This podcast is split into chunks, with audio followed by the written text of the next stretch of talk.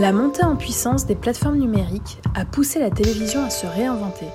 Sylvie Pierre nous explique comment dans ce troisième épisode de la preuve par trois sur la télévision.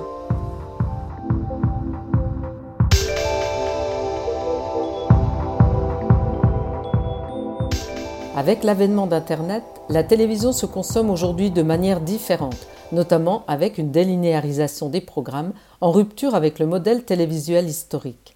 Cette transformation aboutit à une télévision en morceaux avec des audiences fragmentées.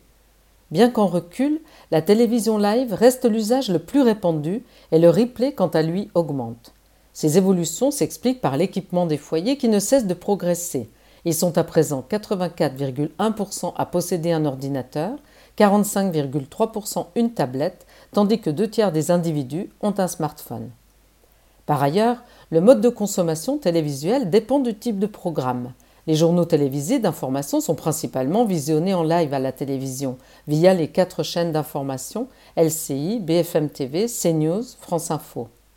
De même, les rencontres sportives sont regardées sur le poste en direct.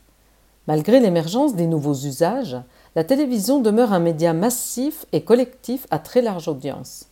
La chercheuse Myriam Montagu-Longeois a attribué cela à deux facteurs principaux que sont l'acculturation technique nécessaire pour exploiter pleinement les médias, notamment la télévision, et la persistance de la place au sens sociologique occupée par le média dans les foyers. La télévision doit cependant faire face à une forte concurrence internationale avec le développement de plateformes comme YouTube, prisées par les jeunes, ou la vidéo à la demande. La télévision publique et privée française, TF1, France Télévisions, M6, Arte, se sont associés pour lancer en 2020 Salto, leur propre plateforme de contenu à la demande par abonnement, 200 000 abonnés à ce jour, afin de concurrencer les colosses du streaming comme Netflix, Amazon Prime ou Disney ⁇ Arte développe également sa propre plateforme, arte.tv, ainsi que sa propre chaîne YouTube.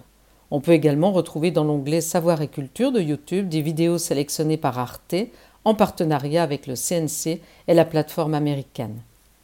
Par ailleurs, depuis 2020, les Français, privés de sortie dans les lieux culturels fermés en période de Covid, trouvent une offre alternative à la télévision.